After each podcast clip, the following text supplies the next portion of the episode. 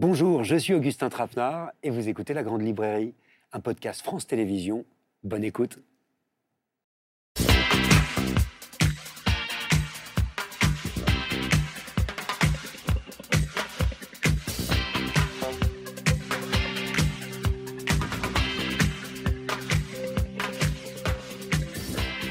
Bonsoir, bienvenue dans la Grande Librairie. On est ensemble, en direct, pour une heure et demie avec quatre auteurs ce soir qui n'ont jamais hésité à lever la voix, à porter leur voix, à écrire à voix haute.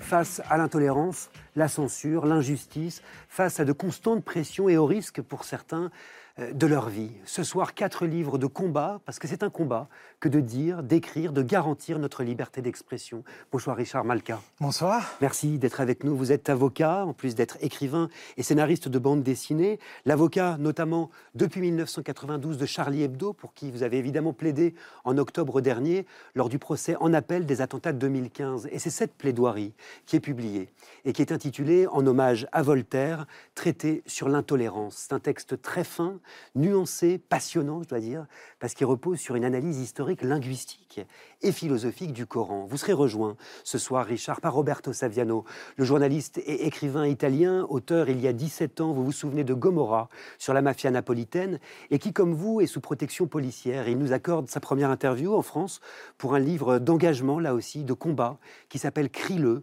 30 portraits d'hommes et de femmes choisis pour leur exemplarité. De l'Antiquité jusqu'à aujourd'hui, on y croise Émile Zola, comme Anna Akhmatova, Edward Snowden ou Pasolini. On y entend leurs cris, et le sien aussi, le cri de Roberto Saviano. Bonsoir Irène Frachon. Merci euh, d'être là.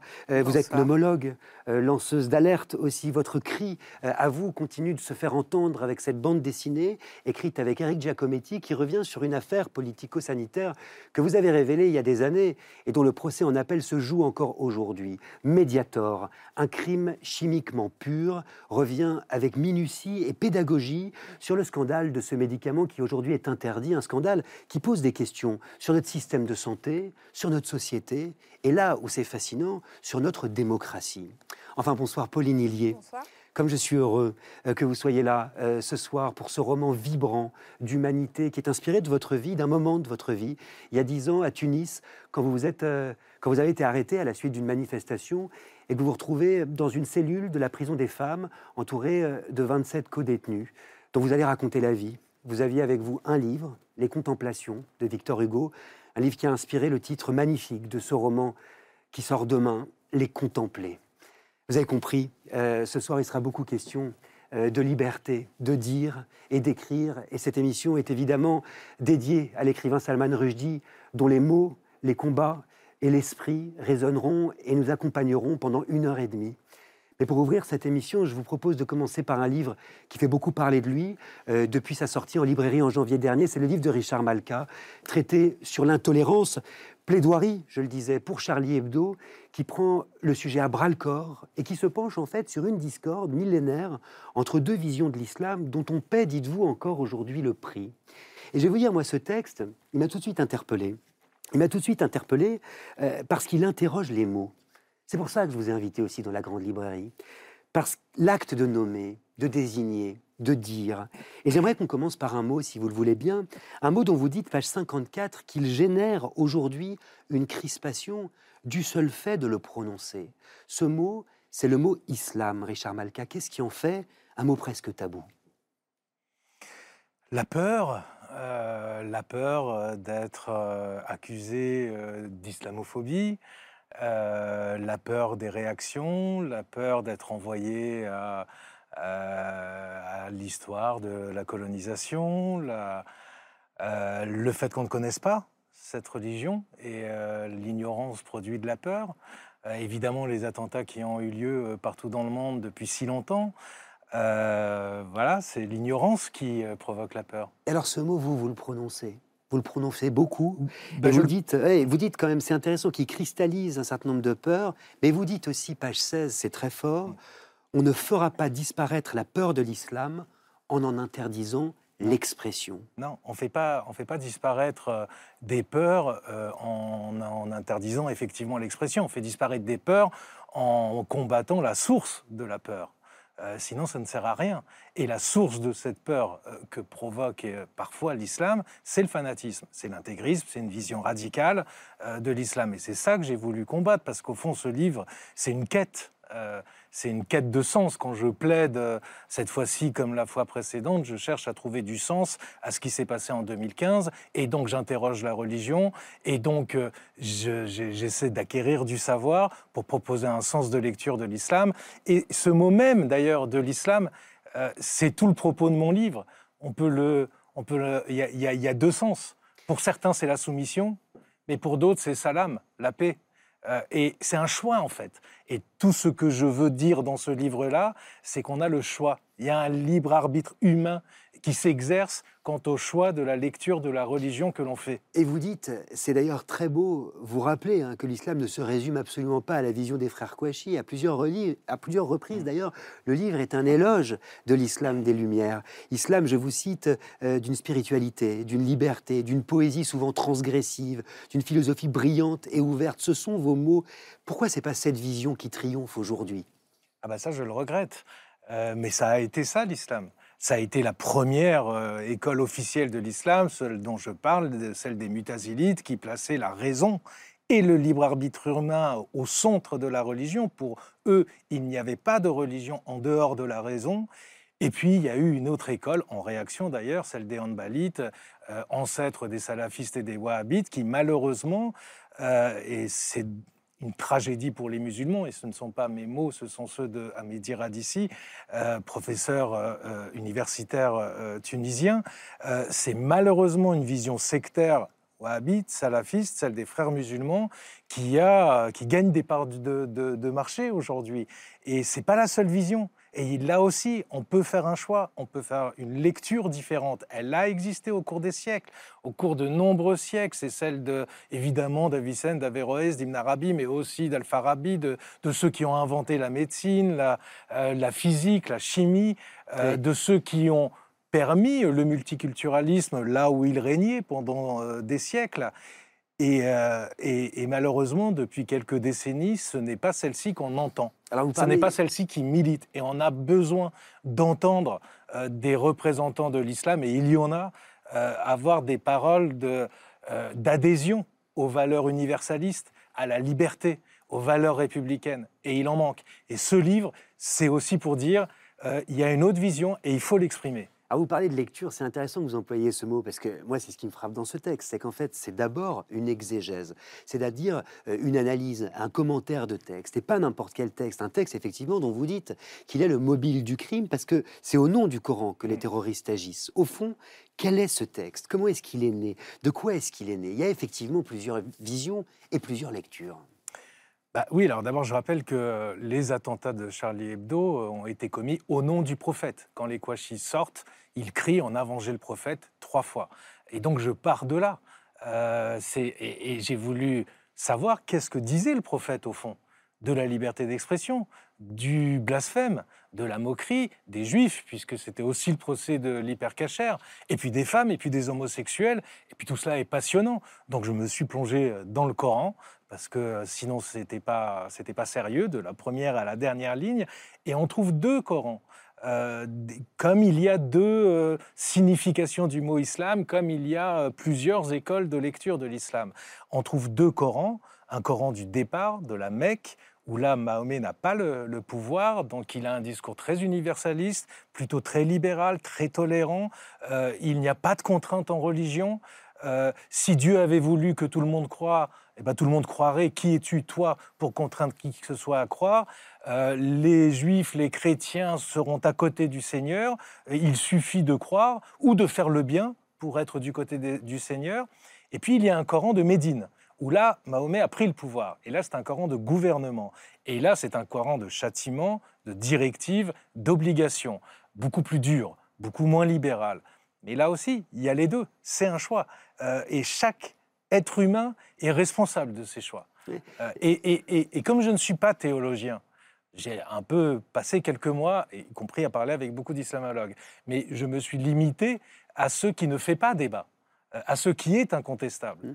Euh, et, ces deux Corans-là, ils existent. Alors, juste un point, on, sait, on a résolu ces contradictions de il n'y a pas de contrainte en religion d'un côté et puis de faut, faut, faire le djihad de l'autre côté, en abrogeant, 150 ans plus tard, les, les versets pacifiques. mais c'est des hommes qui l'ont abrogé. Ce sont des hommes, c'est dans le Coran. On peut faire une autre lecture d'autres savants, je pense par exemple à Mohamed Taha, considérer qu'il fallait considérer que c'était le Coran de Médine qui n'était pas transposable à la période d'aujourd'hui parce que c'était un Coran qui euh, s'appliquait à une période donnée, à un temps donné, à un lieu donné. Au fond, Richard Malkas, ce que vous appelez dans ce texte, c'est d'en finir, non pas avec les religions, vous le dites bien, mais avec l'obligation de respecter les religions, toutes les religions d'ailleurs. Vous n'épargnez pas du tout la Bible et la Torah, euh, les religions quelles qu'elles soient contrairement au procès qui m'est fait parfois, je parle aussi de la Bible et de, la Torah. Oui. Euh, mais d'ailleurs, dans des pages très éloquentes d'ailleurs. Mais oui, parce qu'en fait, euh, euh, si vous prenez la Torah, il y a des, c'est tout aussi violent. voire beaucoup plus en réalité que le Coran, ce qui est normal puisque ça a été écrit mille ans avant, donc ça correspondait à une période où les mœurs étaient, étaient plus dures. Mais il y a une nécessité, une obligation même d'interprétation de la Torah. Donc en fait, la Torah a été réécrite, réécrite, réécrite, et le judaïsme d'aujourd'hui n'a quasiment plus rien à voir avec le judaïsme des origines. Si on prend le Nouveau Testament, Là, on a vraiment un texte de paix et d'amour, mais ça n'a pas empêché l'Inquisition d'envoyer les blasphémateurs au bûcher. Donc en fait, en réalité, peu importe le texte, c'est les hommes qui font la religion. C'est l'interprétation qui compte. C'est l'interprétation évolutive en fonction de l'évolution des mœurs, des connaissances. C'est de ne pas rester un texte figé, immuable, comme veulent nous l'imposer les salafistes et les wahhabites qui étaient considérés dès l'origine comme une secte. Là, je, pense à vous, euh, Pauline Hélier, tout de suite, et, à ce livre que vous aviez coécrit avec Ina Shevchenko il y a six ans et qui s'appelait Anatomie de l'oppression, euh, livre dans lequel vous reveniez sur la responsabilité de toute religion dans les violences commises sur les femmes. En finir avec l'obligation de respecter les religions, qu'est-ce que ça vous inspire, vous? Bah, c'est vrai que nous, on, considère que la religion, c'est un peu le bras armé du patriarcat. C'est-à-dire que grâce à la religion, il a euh, figé dans le marbre la supériorité des hommes sur les femmes qui devient ainsi euh, incontestable. Et euh, dans toutes les religions euh, monothéistes, on retrouve euh, cette volonté de faire peser sur des femmes une morale et des règles beaucoup plus liberticides que celles qui pèsent sur les hommes. Donc forcément, pour nous, il y a un conflit, mais qui peut se résoudre. Et il y a plein d'exemples dans la religion aujourd'hui de gens qui font changer les choses. Mais c'est intéressant ce mot de respect, Richard Malka. Pour vous, qu'est-ce qu'il s'agit aujourd'hui à tout prix de respecter? Ah Non, mais ça, c'est un mot qui me fait bondir. En fait, je ne supporte plus de l'entendre. Euh, pour moi, c'est un, vocabulaire mafieux. Tu me dois le respect. En fait, on parle de respect, mais derrière, il y a de la peur, euh, il y a une logique communautaire, euh, une appropriation communautaire, et il y a de l'hypocrisie, beaucoup d'hypocrisie. Le vrai respect, c'est de dire les choses. C'est ça. Euh, c'est pas de, euh, c'est pas c'est pas de taire, c'est pas le silence. Et vous voyez le mot autour duquel on tourne depuis tout à l'heure, c'est évidemment le mot blasphème, dont vous précisez, Richard Malka, c'est intéressant, qui n'est pas euh, dans le Coran. pourquoi le blasphème? C'est-à-dire, vous l'écrivez, la possibilité de la critique et du rire est-il nécessaire? Parce qu'on vous en demandera toujours plus. Parce que de, de quoi je, je, je n'aurais pas le droit de me moquer, en fait? Du fait que la femme ait été créée à partir d'une côte d'Adam, euh, du fait qu'il y ait 70 vierges qui attendent les terroristes, du fait que euh, Moïse ait ouvert euh, la mer en deux, que, Jésus marche sur l'eau. Enfin, de quoi je peux pas rire du, fait que les homosexuels, faut les jeter du toit la tête la première. J'ai pas le droit de me moquer, de tourner ça en dérision. au nom de quoi? Au nom de quoi vous voulez m'imposer euh, cela au nom de quelqu'un qui pour moi n'existe pas. Euh, c'est juste la liberté de penser, de conscience, de, de parler, de rire. Euh, les blasphémateurs n'ont jamais tué qui que ce soit. c'est pas les blasphémateurs les méchants, c'est ceux qui tuent les blasphémateurs. Et puis, si vous le permettez, le blasphème, c'est aussi notre identité, c'est aussi notre culture. C'est une histoire française, puisque la, France a été le premier pays au monde en 1791 à abolir le blasphème. C'est le fruit de la Révolution française, des encyclopédistes. Le blasphème, ça veut dire on laisse Dieu dans le privé, on l'écarte de la chose publique. C'est en France qu'on a inventé un monde débarrassé de Dieu dans la sphère publique.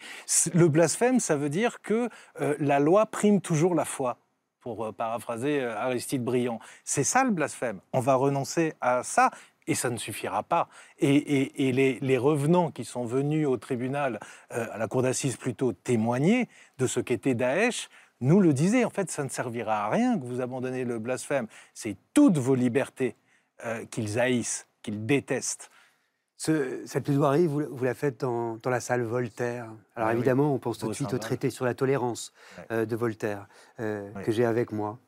Mais cette plaidoirie, surtout, elle commence par trois mots. Euh, trois mots qui sont terribles. À quoi bon? À quoi bon, Richard Malka, plaider une fois de plus? À quoi bon répéter à l'infini? À quoi bon redire? C'est un combat que vous menez depuis longtemps.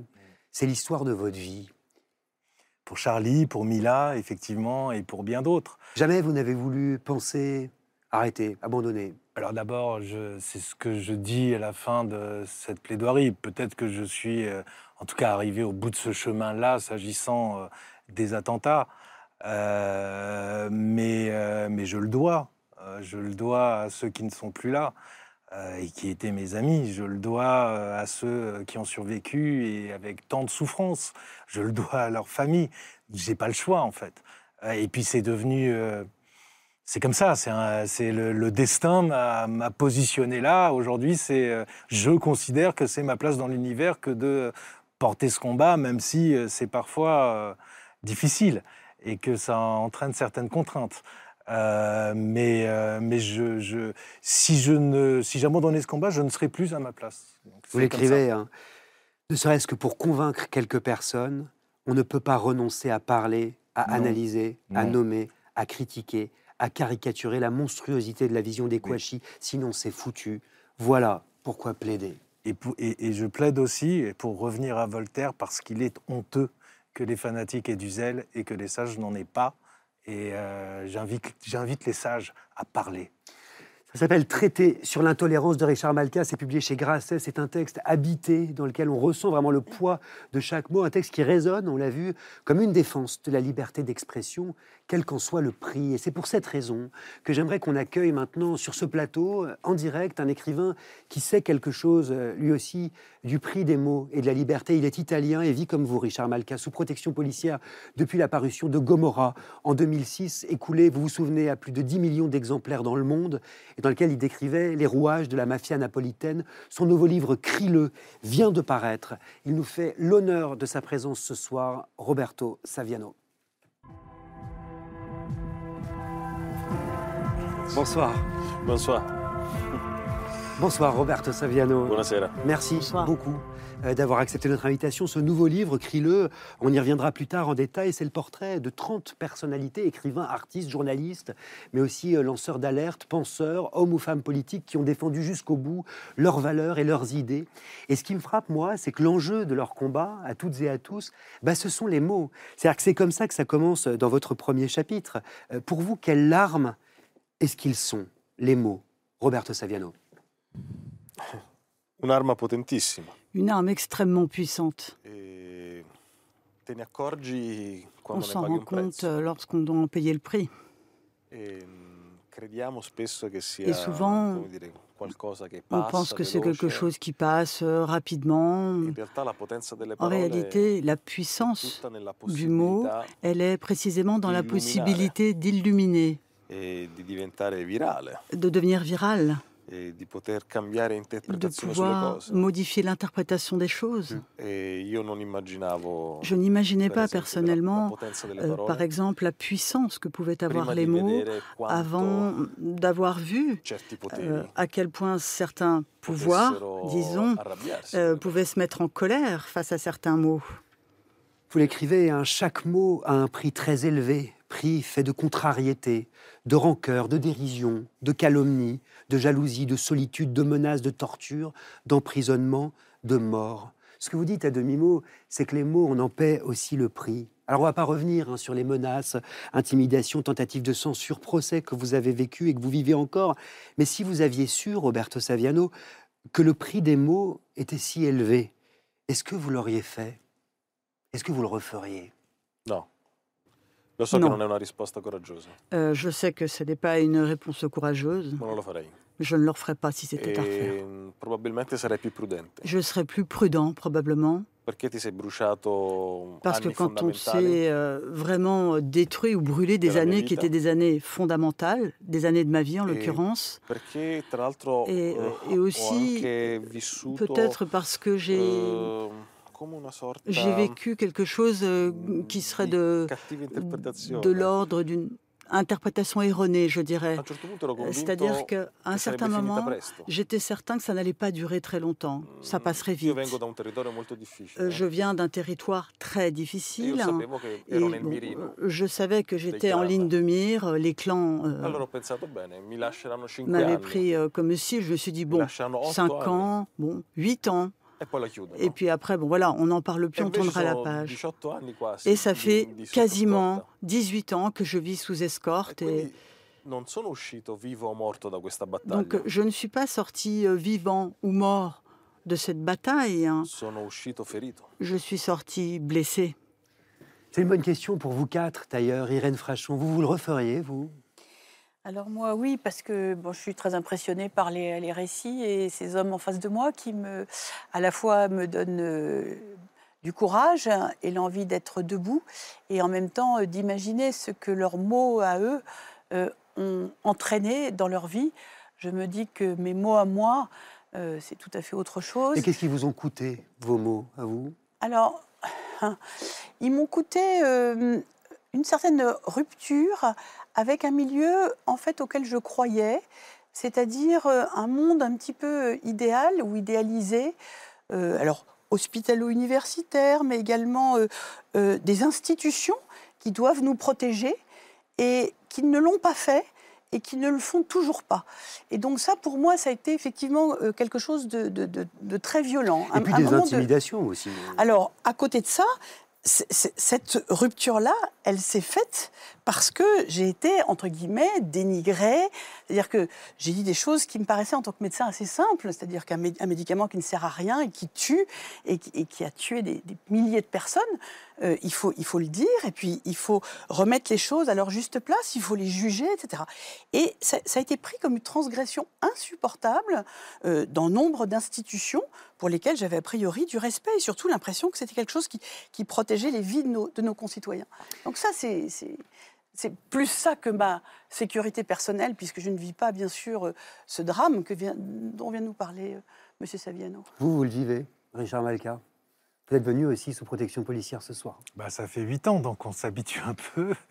Euh, mais oui, on, a perdu, on a perdu une, une, grande partie de notre liberté. C'est comme ça. C'est effectivement le prix à payer. Euh, est-ce que ça a atteint ma, détermination? Non, pas un instant. Je voudrais vous montrer une photo, évidemment, une photo très importante euh, qui a été dévoilée avant-hier, une photo historique. C'est le portrait dans le New Yorker par le photographe euh, Richard Burbridge de l'écrivain Salman Rushdie. Salman Rushdie, dont le nouveau livre, c'est important de le dire, hein, parce que c'est la littérature, Victor, Victory City, vient de sortir en anglais et sera disponible en France en septembre prochain aux éditions Actes Sud. Salman Rushdie, victime, on le rappelle, il y a six mois, d'une tentative de meurtre à New York et qui, depuis la publication des versets sataniques, il y a 34 ans, vit sous la menace d'une fatwa. Roberto Saviano, qu'est-ce qu'elle vous dit, cette photo? Qu'est-ce qu'elle vous raconte? Je vous vois en train de la regarder. Elle me parle, elle me parle même beaucoup. On a été très liés avec Salman. E, mi ha portato a New York. Et il m'a amené à New York. Et mi aveva, mi mi detto, insomma, di, Et euh, c'est lui qui. La, prima cosa è di enfin, la première chose qu'il m'avait dit, c'est ne te laisse pas enfermer. Mm, dalla propria condanna. Te laisse pas enfermer par cette condamnation qui, qui pèse sur toi. Ho saputo Et lorsque j'ai entendu parler, j'ai appris la nouvelle de l'attentat. La première chose que je me suis dite, c'est la chose suivante. Je me suis dit, voilà, il a 28, vécu 20 ans, même davantage. Euh, de persécution en homme libre. C'est-à-dire qu'il a refusé la protection policière. Euh, il s'est marié, même marié à plusieurs reprises. Il a, il a refusé d'être euh, l'intellectuel qu'on associait exclusivement à cette fatwa. Il a écrit des livres sur tout un tas de sujets variés. Et donc sur cette photo, moi ce que je vois, euh, c'est un homme et je me dis, la vie, sa vie à lui, elle l'a emporté sur tout le reste. Alors c'est très beau ce que vous dites. Je me tourne vers vous, Richard Malpia, parce que beaucoup de commentateurs ont noté hein, que les soutiens de l'écrivain étaient bien plus nombreux à l'époque des versets sataniques. Et pourtant, vous vous rappelez qu'on s'était quand même élevé contre lui à l'époque. Vous dites même, je n'aurais pas la cruauté de les citer. Non, alors il y a une phrase célèbre du président Jacques Chirac qui avait été extrêmement violent euh, contre euh, Salman Rushdie. Mais cette photo, elle est, elle est magnifique. Elle est terrible, elle est tragique et elle est magnifique. C'est un symbole, c'est un symbole de résistance. dans l'œil de Salman Rushdie, cet œil joueur, il y a la vie en fait. Il y a la vie face à la mort de, de l'autre œil, face à sa propre mort, face à la mort que représente son agresseur, face à la mort que représentent les ayatollahs. Euh, qui voulait sa peau. Euh, c'est une pulsion de vie que l'on voit dans le seul œil qui lui reste. C'est l'éros. Euh, et ça, ça gagnera toujours. Il avait renoncé hein, depuis plusieurs années à vivre sous protection policière en dépit des menaces qui pesaient sur lui. Ça n'est pas votre cas à, tous les deux, malgré le dispositif de, de, sécurité qui vous entoure en permanence, Richard Malka, Roberto Saviano. Est-ce que vous arrivez encore à vous sentir libre?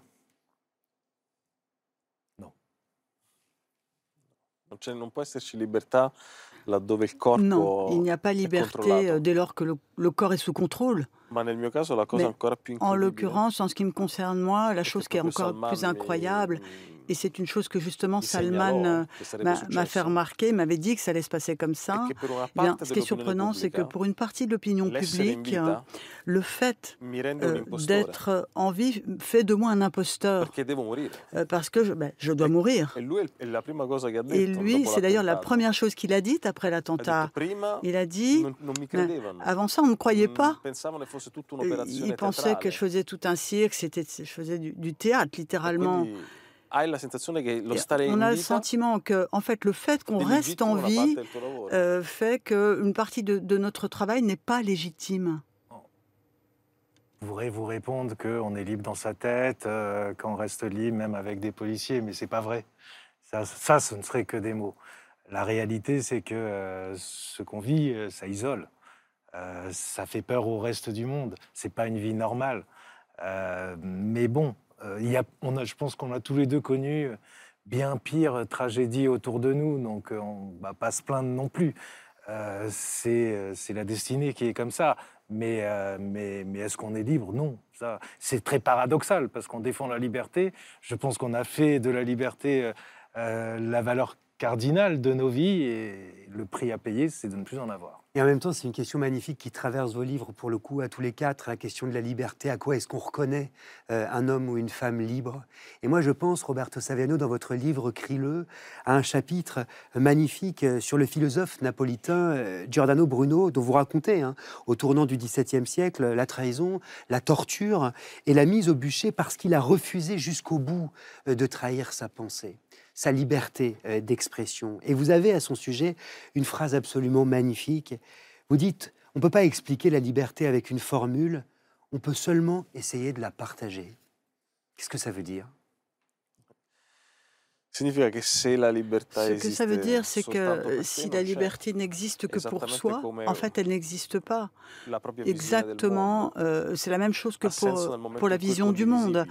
Euh, elle a un sens dès lors qu'elle peut être partagée. Et Giordano Bruno, euh, il, est différent de Galilée, en ce sens que euh, Galilée, face à l'Inquisition, a nié sa propre vérité. C'était une vérité scientifique que la sienne.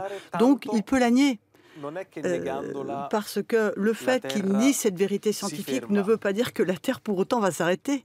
En revanche, Bruno, lui, n'a pas pu nier sa vérité à lui, parce que sa vérité, elle était d'ordre moral. Donc s'il la niait face à l'Inquisition, cette vérité, eh bien, elle Notre vérité, euh, celle qui est faite de tolérance, de liberté, de solidarité, si on la nie, elle meurt. C'est pour cette raison qu'on doit la protéger avec son corps. Irène Frachon, c'est drôle, ça me fait penser à une phrase que vous aimez beaucoup euh, de Peggy. je crois. Oui, alors, en fait, il y a beaucoup de phrases. D'abord, je vais revenir sur les phrases de Roberto Saviano dans son livre Crie-le, parce que énormément de phrases vous, remettent debout. Et c'est très impressionnant de l'entendre nous dire à quel point sa liberté, quand même, à lui, elle est aussi difficile à vivre tous les jours, alors que c'est un, cri véritablement de libération. Ça, c'est quelque chose qui me, touche beaucoup de, vous, entendre ce soir, parce que euh, ce cri-le est extraordinairement puissant et libérateur tout le long de ce livre. Et là, vous nous dites, oui, mais en fait, moi, je suis, euh, j'ai des chaînes insupportables. Voilà. Donc c'est quelque chose que je trouve très fort. Euh, alors, juste ce que vous dites les uns et les autres, effectivement, ça m'a ramené à une phrase de Peggy qui disait il faut dire ce que l'on voit, c'est voilà, et ce qui est beaucoup plus difficile, c'est de voir ce que l'on voit. Et chacun, chacun de vous, c'est ça que vous faites. Par exemple, vous dites, mais regardez, voyez l'islam. C'est quoi cet islam-là et celui-là? Et essayez de le voir avec vos yeux. Vous, et, pas seulement de le voir, mais vraiment, vraiment, que ça, vous saute. Bon, c'est la persuasion, c'est l'éloquence, mais, euh, mais derrière, en fait, c'est la vérité pour laquelle on se bat. Et euh, finalement, c'est aussi d'ailleurs le, le sujet de ce livre, de mon livre. Ceux qui sont libres, puisqu'on parle de liberté dans cette émission, vous les connaissez, ce sont les libraires, indépendants notamment, les libraires qui s'engagent à vos côtés euh, pour la liberté d'expression, parfois au risque de fâcher. Direction la librairie Les Parleuses à Nice, chez Maude Pouillet et Anouk Aubert. C'est un sujet signé Inès de la Mode Saint-Pierre. Vous êtes en direct dans la grande librairie. On se retrouve dans un instant aux côtés de Richard Malka, Irène Frachon, Pauline Hillier et Roberto Saviano.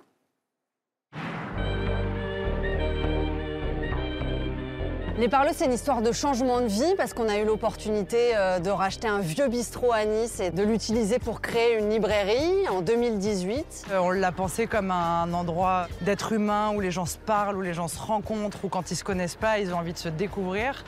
C'est définitivement une euh, librairie féministe engagée. S'engager, c'est se remettre en question, essayer de gagner en cohérence et déglinguer le patriarcat.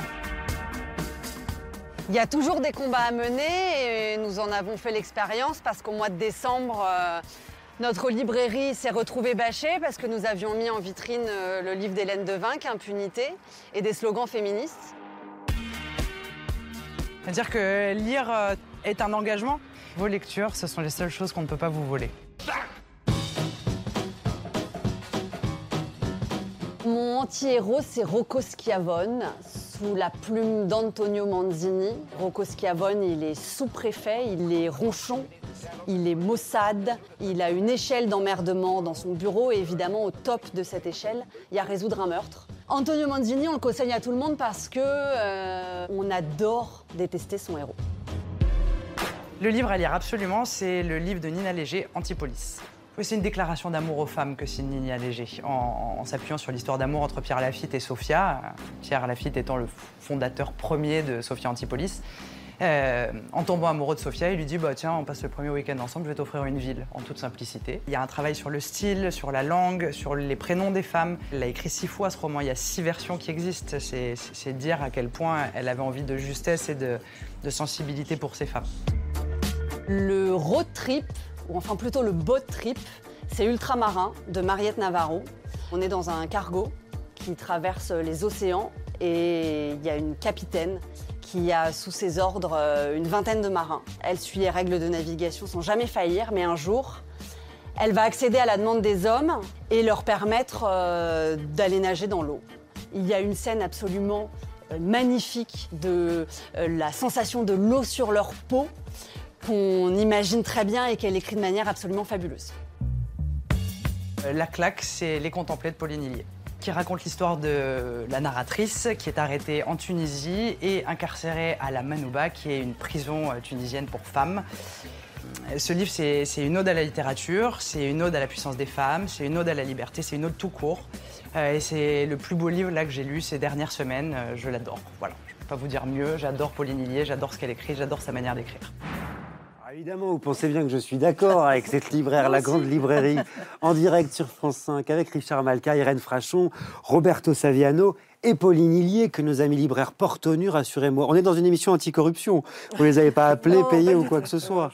Ça me rassure. Un mot, euh, quand même, euh, Pauline Hillier, avant qu'on se penche sur votre roman magnifique qui s'appelle Les Contempler. Une réaction, quand même, vous qui êtes aussi libraire, à cette vitrine de librairie euh, qui affichait des messages féministes, vitrine qui a été partiellement bâchée d'un paravent noir. Vous étiez au courant de cette histoire? Oui, oui, j'étais au courant et je suis assez étonnée que ça n'ait pas fait plus de bruit que ça parce que je trouve que c'est vraiment, vraiment dramatique et inquiétant euh, dans notre société qu'on puisse censurer à ce point, censurer une librairie.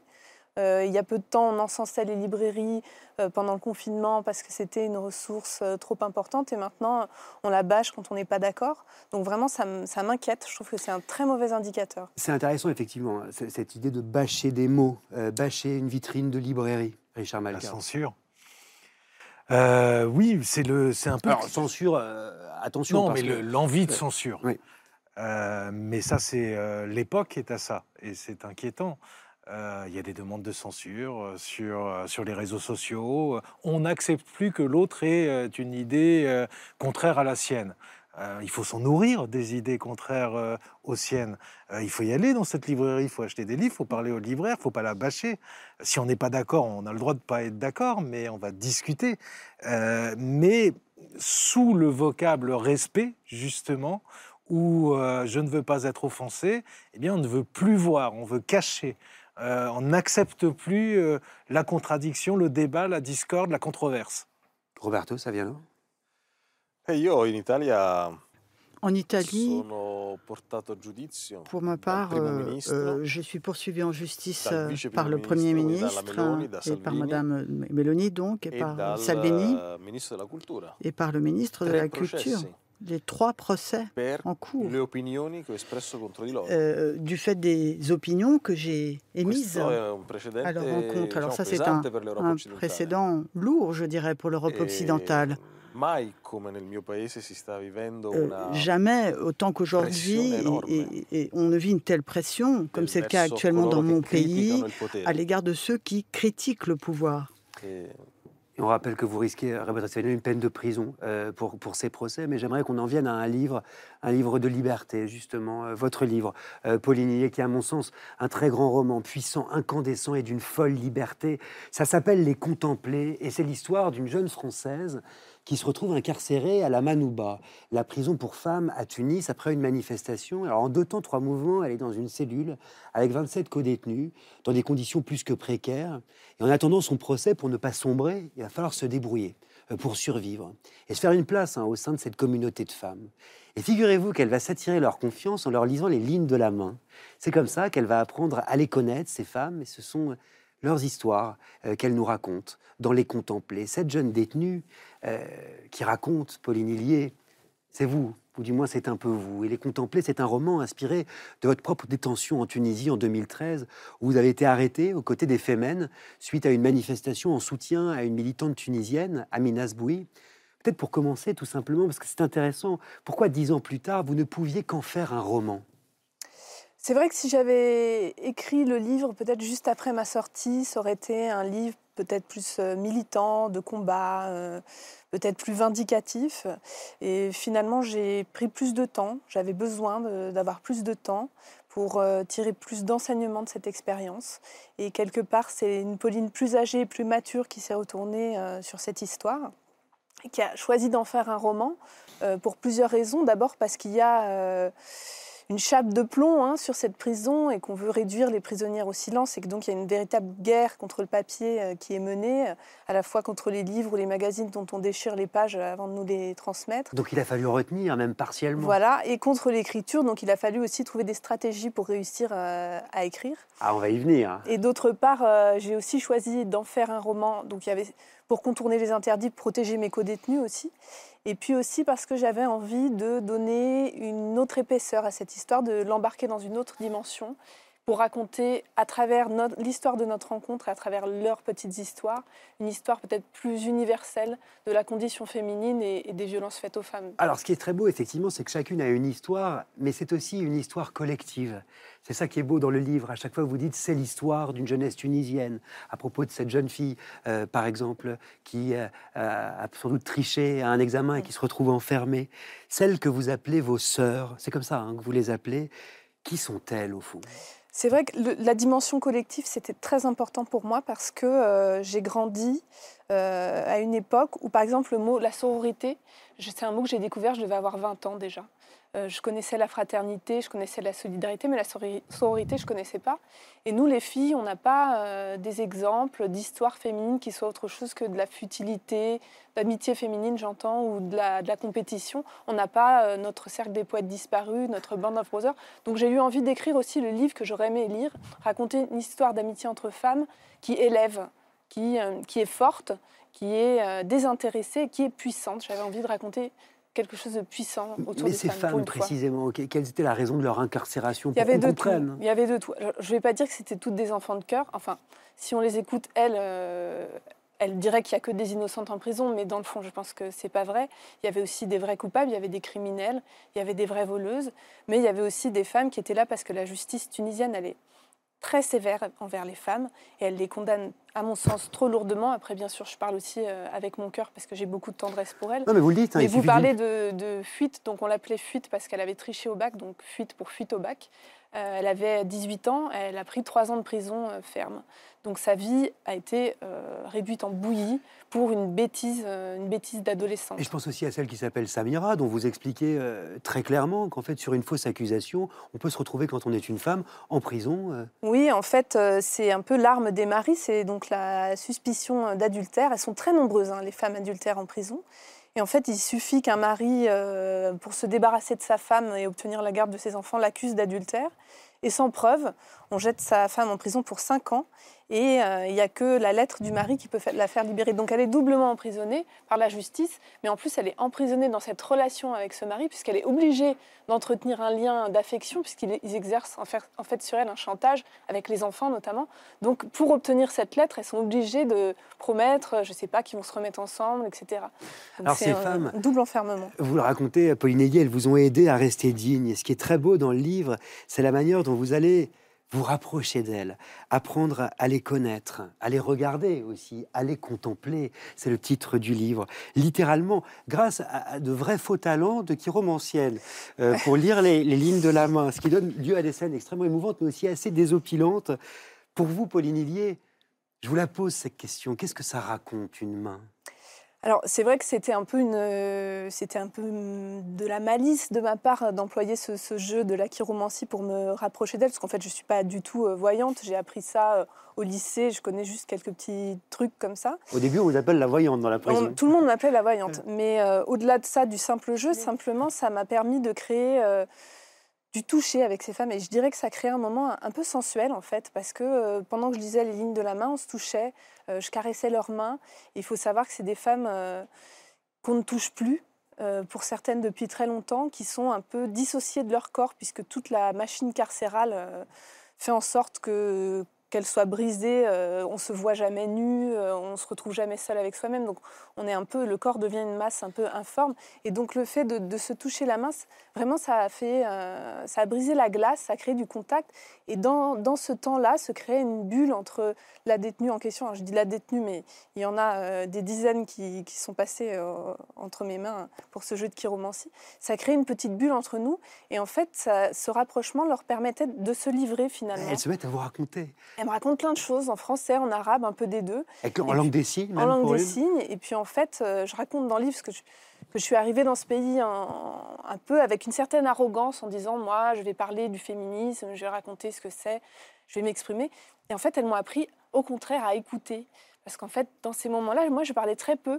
Et c'est elles qui me racontaient des choses. Et je crois que c'est ce qui leur plaisait d'avoir quelqu'un à qui elles pouvaient se, livrer, simplement. Mais c'est vrai que vous n'êtes pas une détenue comme les autres dans cette euh, prison. D'ailleurs, vous avez un avantage, c'est que vous avez un livre euh, avec vous. C'est pas n'importe quel objet, un livre. Il se trouve qu'avant de vous enfermer dans votre cellule, toutes vos affaires ont été confisquées, sauf ce livre que vous nous avez apporté les contemplations de Victor Hugo, que cite le titre de votre roman, également les contempler.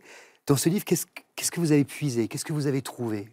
Alors les contemplations, je dois vous dire, j'ai choisi un peu au hasard. Au moment de partir, j'ai attrapé un livre dans ma bibliothèque que j'avais jamais lu. Je me suis dit un peu de poésie, ce sera chouette. Et en fait, c'est devenu euh, très important pour moi puisque c'est devenu mon livre de chevet, mais aussi mon cahier parce qu'en fait, j'avais pas de papier pour écrire au début. Ça veut dire que vous avez écrit des choses dedans J'ai écrit dedans. C'est devenu aussi mon oreiller parce que je, le glissais dans ma tête d'oreiller avant de m'endormir. Mon doudou, ma fenêtre sur le monde, mon refuge, le prolongement de mon bras. Bref, il a été un peu tout pour moi pendant cette détention. Je peux regarder? Tout à fait. Et au moment de commencer l'écriture, c'est vers lui que je me suis euh, tournée. J'ai choisi ce titre. Ah, mais c'est euh, carrément un carnet de bord, en fait. Voilà, c'est ça. Alors il y a un peu de tout, il y a un peu de tout et n'importe quoi parce que c'était des, émotions. Euh, dans les marges en fait. Dans les marges. Et les contempler, donc j'ai choisi ce titre non sans une pointe d'impertinence, qu'en fait Hugo euh, dans ce livre, ses contemplations à lui, elles sont d'ordre euh, plutôt divine. Et donc moi j'ai fait de, mes co-détenues ces, femmes de rien mes déesses en fait. Donc j'ai déplacé la caméra vers elles parce qu'elles elles avaient beaucoup, beaucoup de beauté en elles à laquelle j'avais envie de rendre hommage. Vous pouvez nous en lire un extrait? Avec plaisir. J'ai choisi cet extrait justement parce que pendant ma détention, je, l'avais déjà marqué d'une croix, donc il m'avait touché pendant le temps de ma détention, c'est pour ça que j'ai choisi cet extrait. Il dit J'aime l'araignée et j'aime l'ortie parce qu'on les hait, et que rien n'exauce et que tout châtie leur morne souhait. Parce qu'elles sont maudites, chétives, noirs êtres rampants, parce qu'elles sont les tristes captives de leur guet-apens il n'est rien qui naisse sa mélancolie. Tout veut un baiser. Dans leur fauve horreur, pour peu qu'on oublie de les écraser, pour peu qu'on leur jette un œil moins superbe, tout bas, loin du jour, la mauvaise bête et la mauvaise herbe murmurent amour. Qu'est-ce qu'il vous raconte cet extrait? Ben, ça, invite, je trouve, à poser un, porter un autre regard sur, sur les, sur les parias, en fait, sur les, les, moins que rien. Et sans doute, au moment où j'ai marqué ce poème, je, me rangeais dans la catégorie des mauvaises herbes. D'ailleurs, euh, on était toutes des mauvaises herbes, des mauvaises bêtes. Et en fait, en discutant avec elles, moi, j'ai vu beaucoup d'amour et beaucoup de tendresse dans ces femmes, une solidarité indéfectible. Et elles m'ont vraiment porté pendant tout le temps de ma détention. Donc voilà, j'inviterais les gens à porter un autre regard sur ces femmes euh, et à essayer de voir, euh, à travers mon livre, essayer de voir leur beauté. Oui, parce que l'ortie et l'araignée de Victor Hugo, c'est effectivement celles et ceux qu'on piétine, celles et ceux qu'on écrase, les réprouver. Et vous leur dédiez effectivement euh, ce livre. Je vous cite aux femmes de la Manouba, à toutes les prisonnières, aux rejetées, aux rebuts, aux innocentes, aux coupables, à mes sœurs du pavillon D, pour qui je n'ai pas eu le temps d'apprendre à dire au revoir. Ce qui est impressionnant, on l'a entendu, innocente et coupable, c'est qu'à un moment donné, Pauline Hillier, vous ne savez plus faire la différence en fait. C'est vrai. C'est vrai que je suis rentrée dans la prison en me disant il va falloir que j'opère un tri euh, entre les gentilles et les méchantes. Il va falloir que je me prépare à me battre parce qu'on m'avait prévenu au commissariat, dans la voiture, que c'était une prison violente et ça l'était. Il y avait des bagarres, il y avait des femmes avec des, des blessures sur le visage. Donc j'ai voulu, en arrivant, opérer ce tri. Et en fait, rapidement, je me suis aperçue que c'était pas possible parce que c'était plus entre le bien et le mal, c'était plus poreux que ça. En fait. C'est-à-dire qu'elles deviennent humaines, elles deviennent vous. Et vous l'écrivez, l'espace d'un instant, je suis la cabrane. La cabrane, c'est la mère en fait, la mère avec sa petite hiérarchie dans la prison. Je suis ses blessures, je suis ses meurtres, je suis ses rêves, je suis sa vendetta, je l'habite. Le texte est dingue hein, quand même. Bah, en fait, c'est vrai qu'il y avait. Ça, peut paraître euh, troublant, euh, ces amitiés fortes que j'ai nouées, notamment avec les, meurtrières, hein, parce que elles étaient là pour des meurtres au, premier degré. Mais il y avait entre détenus cette espèce de règle tacite qui était qu'on ne, se, ne se jugeait pas les unes les autres euh, pour nos crimes. De la même manière que moi, ce que j'avais fait heurtait sans doute leur système de valeurs elle aussi, mais finalement, il y avait cette entente entre nous qu'on ne se jugeait pas. Et j'étais tellement euh, connectée à elle que oui, j'avais l'impression d'être euh, de les, habiter d'une certaine manière. Et puis vous le racontez, vous doutez en fait. Vous doutez tout au long euh, de cette expérience. En quoi le doute qui fait surgir cette question où sont les bons, où sont les coupables en quoi le doute est-il salutaire, Pauline Hillier? C'est vrai que ça m'a déboulonné de beaucoup de mes certitudes. Euh, j'avais 26 ans, je pensais tout savoir et ça, a, ça, ça a rebattu un peu les cartes euh, de la vie. Euh, il y a eu un avant et un après cette, cette détention. Et, c'est ces femmes-là qui m'ont appris à, à, voir les choses autrement. Vous doutez beaucoup, vous, Roberto Saviano? Continuamente. En permanence. È una specie di tormento. Euh, c'est un véritable tourment, je dirais. C'est qu'on finit par ne plus avoir confiance. Uh, mm, la sensazione On a toujours le, le, la sensation que les gens s'approchent de nous parce qu'ils ont une idée en tête, un intérêt en particulier, ou parce qu'ils veulent glaner une information. Hai paura et on a peur mostrandoti per esempio fragile, euh, on a peur que, que, que si euh, on, on, on, est trop fragile, l'autre partie risque de répondre avec violence. Et on a toujours euh, peur aussi de, de se confier, d'avoir confiance. Parce qu'on a peur que si on fait confiance, ça va être utilisé contre soi. Oui, mais ce que vous dites, Pauline Hillier, et c'est intéressant, c'est que douter, ça n'empêche pas d'avoir des convictions quand même. Non, et puis je trouve que c'est important le doute, euh, c'est important de ne pas avoir euh, une pensée figée, euh, et que pour moi, la vraie intelligence, c'est le mouvement aussi. et du coup, moi, j'espère que je vais continuer à douter de, de plein de choses toute ma vie. Si on doute plus, on prend pour acter des textes euh, millénaires. Enfin, ouais, j'espère douter encore longtemps de plein de choses. Ah oui, je doute, euh, je doute en permanence, euh, mais c'est le doute raisonnable, c'est les lumières. moi, je suis, je suis habité par la phrase de Socrate le mal vient de ce que l'homme se trompe sur le bien. J'y pense tous les jours et j'ai peur de me tromper sur le bien. Mais vous avez raison. Une fois qu'on a intégré le doute, la pensée de l'autre, les arguments de l'autre, on est plus fort et on enrichit sa propre pensée et, elle est plus complexe et on peut aller au combat euh, euh, d'autant plus euh, sûr de soi. Et, mais, mais, mais oui, on doute, je doute tout le temps, mais ça n'empêche pas d'aller au combat. Yann Frachon, la lecture de ce livre de Pauline Hillier, honnêtement? Oui, honnêtement, j'ai l'impression d'avoir vécu avec ces femmes. Et moi aussi, il y a un avant et un après cette lecture, pour être tout à fait sincère. Parce que j'ai trouvé d'abord votre écriture absolument exceptionnelle et surtout, elle fait surgir de ce cachot puant et dans lequel ces femmes sont hostiles. Enfin, et euh, n'attirent pas. Euh, elles, sont, elles sont déjà détruites physiquement. Elles sont et, et, et, puis elles vous regardent d'un œil torve. Enfin, on, sent bien euh, que vous êtes effrayé. Et puis, et, vous allez, au fil des pages, nous emmener vers une humanité. Et on va voir la lumière sortir de ce cachot, de cette manouba. Mais vraiment, c'est absolument extraordinaire. Et quand vous partez de cet endroit-là, moi je pensais une descente aux enfers. Au contraire, on a l'impression qu'on quitte aussi quelque part un, paradis d'humanité. Vraiment, c'est exceptionnel. Je voulais vous le dire. Et je le crois aussi. Il faut lire hein, Les Contempler de Pauline Hillier. Ça sort demain. C'est aux très belles éditions La Manufacture de Livres. C'est une révélation euh, qu'on est vraiment fier de porter dans la grande librairie. La révélation d'une formidable romancière. Achetez-le, dites-moi ce que vous en avez pensé, parce que moi j'ai été vraiment ébloui. La grande librairie se poursuit avec vous, euh, Pauline Hillier, mais aussi Richard Malka, et puis Irène Frachon et Roberto Saviano, avec qui on n'en a pas fini, euh, sur les livres duquel on se penchera dans un instant, juste après un peu de lecture à voix haute avec l'écrivain Laurent Binet. On se retrouve juste après.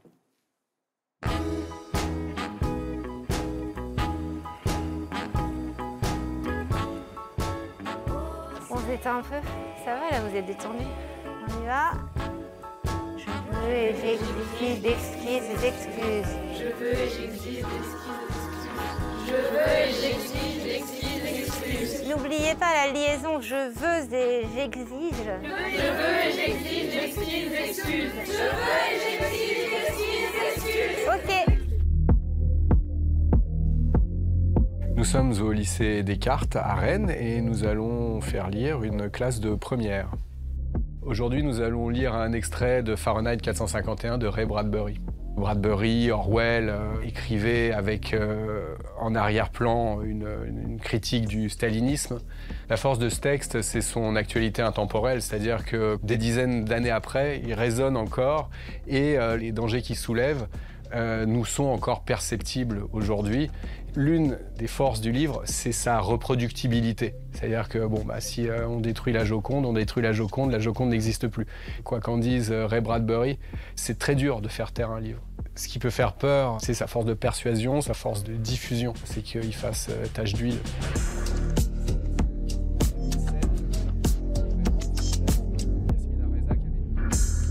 ne naissons pas libres et égaux, comme le proclame la Constitution. On nous rend égaux. Chaque homme doit être à l'image de l'autre. Comme ça, tout le monde est content. Plus de montagnes pour les intimider, leur donner un point de comparaison. Conclusion? Un livre est un fusil chargé dans la maison d'à côté. Brûlons-le. Déchargeons l'arme. Battons en brèche l'esprit humain. Qui sait qui pourrait être la cible de l'homme cultivé? Moi? Je ne supporterai pas une minute. La grande librairie en direct en compagnie de Richard Malka, d'Irène Frachon, de Pauline Igné et de Roberto Savello, que j'ai senti très attentif à cette lecture de Fahrenheit 451 de Ray Bradbury. Il se trouve que vous le citez, euh, Ray Bradbury, Roberto Saviano, en exergue de votre livre Crileux. Question simple, mais quand même primordiale euh, sur ce plateau ce soir. Pourquoi, dans les régimes autoritaires, est-ce qu'on les brûle, les livres? On les brûle parce qu'on ne peut pas les contrôler.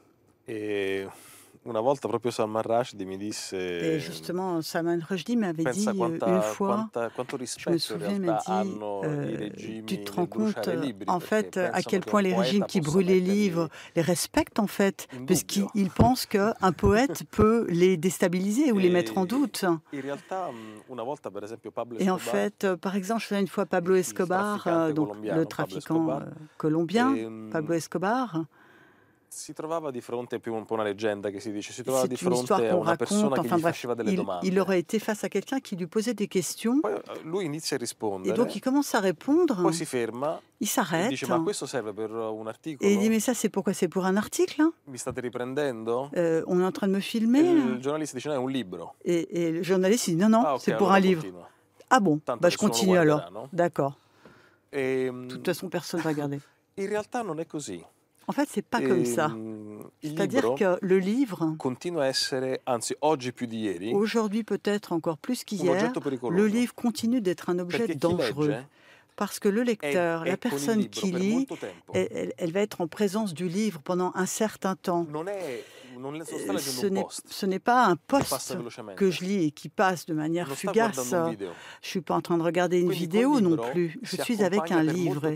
Et avec un livre, je fais route pendant longtemps. Et moi, je vois euh, que c'est là que réside le danger. Un livre, on n'est pas obligé d'aller jusqu'à le brûler. On peut euh, hélas, euh, le censurer. Et c'est intéressant, je pense à vous, Irène Frachon, et au premier livre que vous avez publié il y a 13 ans, qui s'appelle Mediator 150 mg. Combien de morts? Le sous-titre Combien de morts? Il faut nous raconter, comme vous le faites dans votre BD, avait été censuré. Absolument, j'étais absolument sidérée parce que donc, euh, je, je parlais d'un médicament qui venait d'être retiré au niveau européen pour sa grave nocivité cardiaque. Donc, euh, il me paraissait tout à fait euh, important euh, d'attirer l'attention de l'opinion publique et aussi de la justice sur ce qui s'était passé autour de ce, médicament commercialisé 33 ans et probablement, parce que je n'avais pas encore les chiffres, responsable de centaines de morts. Et simplement d'avoir posé la question, je vous dis, après une interdiction officielle, pour une nocivité, il a été censuré en justice sur attaque euh, du laboratoire en question, le laboratoire Servier, ce qui m'a absolument sidéré. D'une certaine façon, comme le dit euh, M. Saviano, c'est que ça a attiré l'attention. C'est-à-dire que de brûler un livre euh, ou de le censurer permet aussi de montrer que ce qu'il y a est peut-être important. Et vous dites d'ailleurs que ça a été un point de bascule hein, pour vous, ce livre, justement. Peut-être précisément parce que c'était un livre, Irène Frachon. Qu'est-ce que ça a changé? Eh bien, ça a changé. Il y, a eu effectivement un renversement, c'est-à-dire que je me suis aperçue de l'importance de dire, d'écrire, de nommer et d'aller jusqu'au bout de cela, et que c'était comme ça que, finalement, dans une démocratie, on pouvait avancer, mais j'étais sidérée de voir qu'il fallait encore défendre la liberté d'expression. Il n'aura échappé à personne que ce soir, je vous reçois pour un livre, Irène Frachon, qui est une bande dessinée, bande dessinée coécrite avec le scénariste et ancien journaliste Éric Giacometti, dessinée euh, par François Duprat, quel nouveau basculement est-ce que vous souhaitez opérer avec ce livre? Je précise que vient de s'ouvrir à Paris le procès en appel du Mediator. Alors il y a plusieurs choses en fait. La première, vous avez cité donc euh, le, travail avec Eric Giacometti. Il se trouve que là, il y a eu un petit alignement de planètes, si je puis dire. Eric Giacometti est actuellement un auteur de romans, de thrillers, de polars et même le scénariste de Largo Winch. Mais il a été journaliste. Mais il a été journaliste dans une autre vie et il a enquêté sur quoi? Sur l'isoméride, le coupe-fin de Servier, mortel, et qui est pour moi le crime originel de cette dramatique affaire qui s'écoule maintenant sur plus de 40 ans. Sur lequel on va revenir. Mais ce procès en appel, Irène Frachon, qu'est-ce que vous en attendez précisément? Le procès en appel, très rapidement, il y a eu un gigantesque procès sur cette affaire-là pour laquelle l'autorité de santé, l'agence du médicament a été définitivement condamnée. Servier a fait appel et actuellement, c'est un procès sur, en fait, trois points essentiels euh, de ce crime en col blanc tout à fait exceptionnel, puisqu'il y a eu des milliers de morts, qui est euh, le fait qu'il ait truqué la mise sur le marché de ce médicament en prétendant que c'était un antidiabétique, alors que c'était un amphétaminique coupe-fin. Deuxièmement, qu'il ait obtenu comme ça le remboursement de la sécurité sociale, ce qui est un véritable casse de la Sécu, l'escroquerie. Et troisièmement, et malheureusement, l'immense drame, qui est d'avoir caché, mais de manière insensée et continue pendant des années, la nocivité mortelle de ce médicament qui fait qu'aujourd'hui, il y a encore tous les jours, toutes les semaines, des morts et des gens qui en souffrent, qui sont opérés. Enfin, voilà, Précisément. ça n'est pas terminé. Ce sous-titre censuré, combien de morts de votre premier livre? Je vous la pose la question, Irène Frachon. Combien de morts? Des milliers de morts, des dizaines de milliers de graves invalides cardiaques, des morts à venir, des centaines de milliers d'atteintes cardiaques définitives. En France. Et je ne parle pas de ce qui s'est passé aux États-Unis. Et euh, juste pour vous dire, pourquoi est-ce qu'on a voulu faire ce livre-là? C'est parce qu'on joint, en fait, avec Eric Giacometti, on prend un recul. Le Mediator n'est qu'une une, une énième secousse d'un crime qui se noue dans les années 60 et on a voulu absolument que quelqu'un puisse suivre ce fil-là. Et pour ça, il fallait effectivement à la fois euh, ce sens du récit. Et puis, franchement, comme on dit, l'histoire est bonne si elle n'était autant tragique. Bah, c'est-à-dire que cette affaire du Mediator, on va être honnête, tout le monde en a entendu parler. Pourtant, peu d'entre nous sont capables d'être précis. Et c'est justement ce qu'apporte avec beaucoup de, de, précision et de pédagogie cette BD. Mediator, un crime cliniquement pur, Qu'est-ce que c'est le médiator Comment est-ce que ça agit? Pourquoi est-ce qu'on l'a laissé sur le marché, ce médicament dont on connaissait la dangerosité? Comment expliquer la puissance des laboratoires Servier qui le fabriquaient? Quels sont les liens entre l'industrie pharmaceutique et la sphère politique?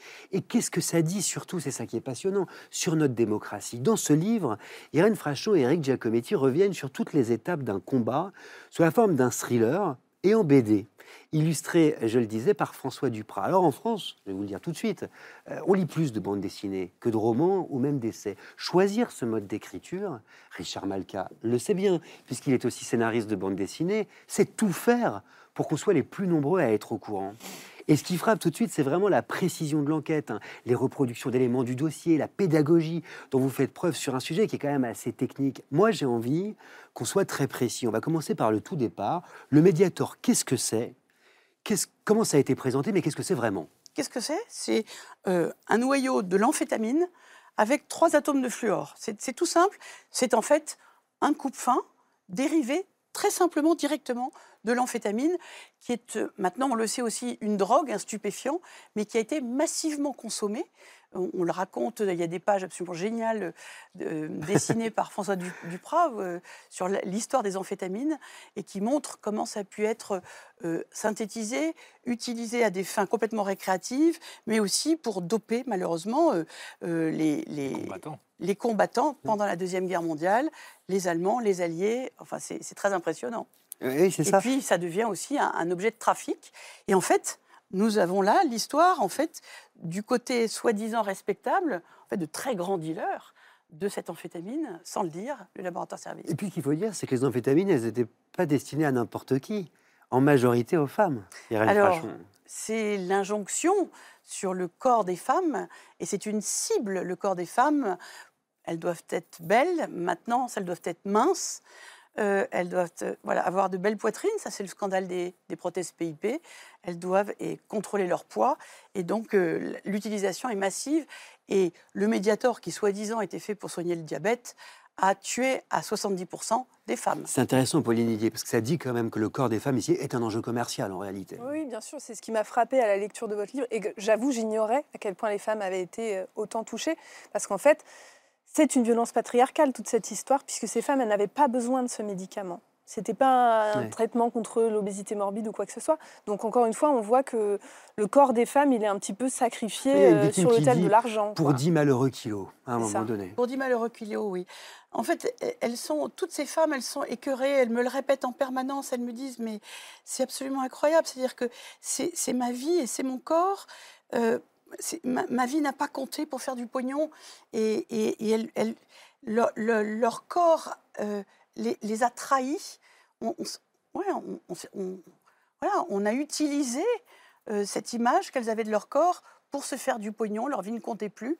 C'est quelque chose qu'elles ressassent de manière terrible. Alors on va revenir aux origines de votre enquête, parce que c'est absolument édifiant. On est en 2007, à Brest, à l'hôpital de la Cavale Blanche, et une patiente vous a été envoyée euh, dans votre service parce qu'elle souffre d'hypertension artérielle pulmonaire. Et elle vous dit au passage comme ça qu'elle prend du Mediator. Et le soir, Irène Frachon, vous n'arrivez pas à dormir. Ça commence à me tracasser. Parce que ça vous rappelle quelque chose. Voilà. Alors, euh, il faut encore remonter. Vous vous rendez compte?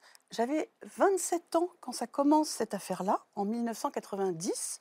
Je suis jeune médecin, j'arrive dans un service et je vois des jeunes femmes mourir parce qu'elles ont consommé un coupe-fin qui s'appelait l'isoméride du laboratoire Servier. Et au lieu que instantanément on on stoppe ce coupe-fin, enfin ça n'a aucun, aucun sens. C'est perdre de 3 kilos après une grossesse. Enfin, hein. non, ça, a pris des proportions absolument gigantesques. Il a fallu attendre des années. Et puis, on le raconte, euh, le produit a été commercialisé aux États-Unis de manière frauduleuse. Euh, les alertes ont toutes été étouffées, quitte même à utiliser pour le laboratoire des méthodes de barbouze, des menaces de mort, des choses absolument incroyables. Et finalement, ce médicament, le premier isoméride, a été interdit en 1997, soi-disant toutes ces molécules-là étaient interdites. Et quand est-ce que vous avez fait le lien, vous, entre les deux médicaments? Parce que deux ans plus tard, un de ses patrons qui s'était battu pour l'arrêt d'isoméride m'avait dit J'ai ouï dire que le Mediator, du même laboratoire Servier, antidiabétique, aurait un vague cousinage avec l'isoméride. J'étais très très loin de penser que c'était en fait la même molécule, qu'ils osaient garder sur le, sur le marché. Mais je me suis dit, rien que ça, puis en plus Mediator, pas, on n'oublie pas. C'est un, un, drôle de nom. parce que vous dites, c'est quand même le nœud de l'affaire, hein. vous dites que la vérité a été en réalité dissimulée. Quelles preuves est-ce que vous apportez, Irène Frachon? Elles sont dans la BD elles sont dans la BD. Euh, je ne me serais jamais avancée euh, sans preuve parce que euh, je pensais bien que j'avais en face de moi un, potentiellement des adversaires extrêmement coriaces, voire violents, parce que j'avais vu leur, violence s'exercer sur les victimes de l'isoméride. En, réalité, je n'imaginais pas à quel point en face de moi il y avait une meute Mais vous, possible. Vous en avez souffert de cette meute très précisément? Oui, oui, oui, tout à fait. C'est-à-dire que bah, d'abord, il y a eu la censure du livre, et surtout, en fait, j'en souffre indirectement sur la violence exercée sur les victimes. Une, de mes, une des victimes, et je le raconte, une des premières que j'ai dépistées avec une atteinte des valves cardiaques, c'est Ferina. Elle a été tellement malmenée en expertise face à cette meute envoyée par Servier qu'elle a fait un arrêt cardiaque. À la fin de cette expertise, elle a été sauvée in extremis avec des chocs électriques. Elle a survécu une petite dizaine d'années et elle est morte de ses complications cardiaques pendant le premier procès du Mediator. Et cette violence exercée sur Séphérina et sur bien d'autres, c'est aujourd'hui une violence qui indirectement me rend la vie, euh, comment dire, tout le temps sur le, à l'offensive. Parce que c'est inadmissible ce qui se passe. C'est fou, parce qu'il y a quand même une agence des médicaments euh, en France. Et en fait, ce que vous dénoncez à travers ce livre, c'est pas seulement les agissements euh, du laboratoire, c'est tout un système. Un système qui repose sur des liens d'intérêt, des réseaux d'influence, des proximités extrêmement inquiétantes. Quels liens d'intérêt précisément? Irène Frachon Alors, les liens d'intérêt, c'est ce que j'appelle, et moi qui n'étais pas du tout militante, le complexe médico-pharmaceutique. N'allez pas nous faire une... Euh, non, pas du tout, mais en réalité, je me suis aperçue que pour beaucoup d'institutions scientifiques, médicales, de prestige, eh bien finalement, ces liens d'intérêt avec les laboratoires pardon, pouvait être plus important que de faire le job, de soigner, défendre ses victimes si elles étaient attaquées ou empoisonnées. Et c'est la raison pour laquelle j'ai écrit cette bande dessinée, c'est que aujourd'hui, Servier continue à avoir pignon sur rue. On lui propose des subventions gouvernementales, ils reçoivent des décorations, des légions d'honneur. Et là, je dis, ça suffit. Il faut que vous sachiez ce qu'il s'est passé. C'est pas une erreur, c'est pas une faute, c'est une dissimulation volontaire, c'est un crime économique avec à la clé des milliers de morts. Et en fait, cette bande dessinée, qui est destinée à des étudiants, à des jeunes, mais aussi aux hommes politiques et à ceux qui osent dire encore aujourd'hui Oh non, mais c'est du passé tout ça, il va falloir enfin tourner la page. Cette page-là, je refuse qu'on la qu'on la tourne. D'autant qu'il y a eu des conséquences, hein, Irène Frachon le raconte, des conséquences notamment euh, pendant le Covid. On a fini, sans doute, est-ce lié d'ailleurs à l'affaire du Mediator, à douter en réalité. Moi, c'est ce qui m'a frappé en lisant cette bande dessinée. Je ne sais pas ce que vous en avez pensé, Pauline Hillier, euh, Richard Malka. Moi, j'ai eu la chance de, de, de, connaître, de rencontrer Irène Frachon lors d'un combat judiciaire commun contre les laboratoires Servier et Monsieur, euh, et Monsieur Servier, et on ne dira jamais assez de bien euh, d'Irène Frachon et assez de mal euh, de Monsieur Servier. Ça, c'est clair. en tout cas, c'est ce que je pense. Mais comment, comment excuser effectivement des gens qui, pour des raisons de cupidité, prennent le risque de tuer des gens alors qu'ils sont censés les soigner? Et au-delà de ça, effectivement, ce que ce qu'on constate, c'est des relations assez, et je l'ai constaté dans ce dossier, mais dans d'autres aussi, des relations assez incestueuses entre euh, l'industrie pharmaceutique, et il faut qu'il y en ait une, et elle est utile, et elle est nécessaire, et on doit avoir confiance. Et vous avez raison, ça, ça a mis à mal la confiance dans l'industrie pharmaceutique avec des conséquences gravissimes. Bah, C'est-à-dire que vous... Covid. En fait, pour avoir confiance, il faut qu'on soit sûr que entre guillemets, nos élites, nos, élites, nos institutions qui sont faites pour ça. Euh, et la, la, la, clairvoyance de dire, ah ben non, ça, un labo délinquant, on le met de côté. Mmh. Ça, un labo vertueux, ou des, si on veut avoir confiance, en qui avoir confiance Il faut que un message qui nous dit, par exemple, les vaccins contre le Covid vont protéger contre les formes graves, eh bien, on ne peut pas le croire si par ailleurs, on continue à traiter avec Servier comme avec les autres industriels. Et c'est là où je voudrais qu'il y ait une, sorte, quand même, qu'on sorte de cette confusion-là, parce que moi, je comprends ceux qui disent je ne crois plus personne. Mmh. Et donc, moi, j'en appelle aux responsables des sociétés savantes. Par exemple, là, je vois encore des partenariats qui se nouent avec l'Institut Gustave Roussy, avec l'Académie de médecine. Servier s'installe sur Saclay avec l'école polytechnique. Mais on est où là? Il s'agit quand même d'une association de malfaiteurs qui sont responsables de milliers de morts et qui le savaient. Ça n'est pas une erreur. Donc à un moment donné, il faut savoir faire le, le tri entre le bon grain et livrer, parce que c'est comme ça qu'on peut redonner confiance. Si on met exactement sur le même plan les malfrats, les criminels et des industriels vertueux, et Dieu sait s'il y en a, mais on est foutu. Ce livre, c'est un livre de combat. On l'a compris, Irène Frachon d'abord, parce qu'il est dédié à toutes les victimes que vous citez sur une double page impressionnante que je viens de montrer, dont vous racontez l'histoire de ces victimes en détail, et avec certains desquels vous êtes devenus très proches. Vous le racontez aussi. Ensuite, livre de combat, parce qu'il y a un procès en appel, dont vous nous avez parlé, ce qui en fait un enjeu hein, aussi. Et enfin, parce que vous le terminez, ce livre, par un appel à une action symbolique, une pétition pour qu'on le retire à Jacques Servier, à titre posthume, hein, sa Légion d'honneur. Quel symbole est-ce que ce serait, ça? En un mot. Alors, je pense que les, Français, en fait, sont attachés à la Légion d'honneur parce qu'elle elle est censée, finalement, euh, rendre hommage à ceux qui ont défendu l'intérêt général, à ceux qui ont défendu leur vie, les vies, comme ils me disent, leur vie qui ne compte pas. Eh bien, si, justement, elle compte. Et j'ai souvent été frappée par le fait que dans les petits commentaires que les gens mettent, la Grand Croix, parce que c'est pas une Légion d'honneur, c'est pas n'importe laquelle, c'est Grand Croix de la Légion d'honneur, c'est celle de l'abbé Pierre, c'est celle de Simone Veil, c'est celle de Geneviève de Gaulle-Antonios quand même.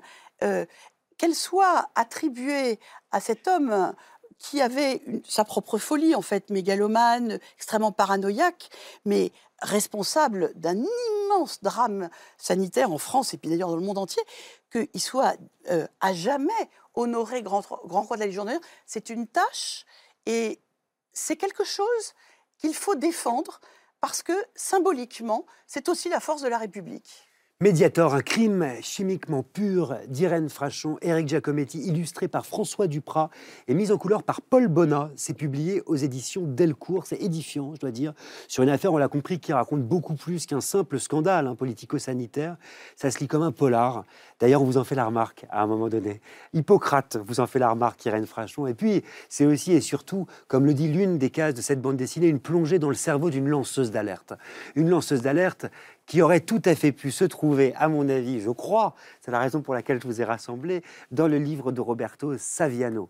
Euh, ça, ça, comptait beaucoup pour moi. Ce livre de Roberto Saviano, il s'appelle Crie-le. Je l'ai ici, je l'ai déjà montré, c'est une exclamation, Crie-le, et c'est un hommage vibrant à des hommes et à des femmes qui ne se sont jamais laissés bâillonner par la censure, par le pouvoir ou par les dogmes. On y croise les chemins d'Émile Zola, euh, de Martin Luther King, d'Edward Snowden, de Pier Paolo Pasolini, mais aussi des frères Grimm, de Gene Seberg, de George Floyd ou de la journaliste russe Anna Politkovskaya.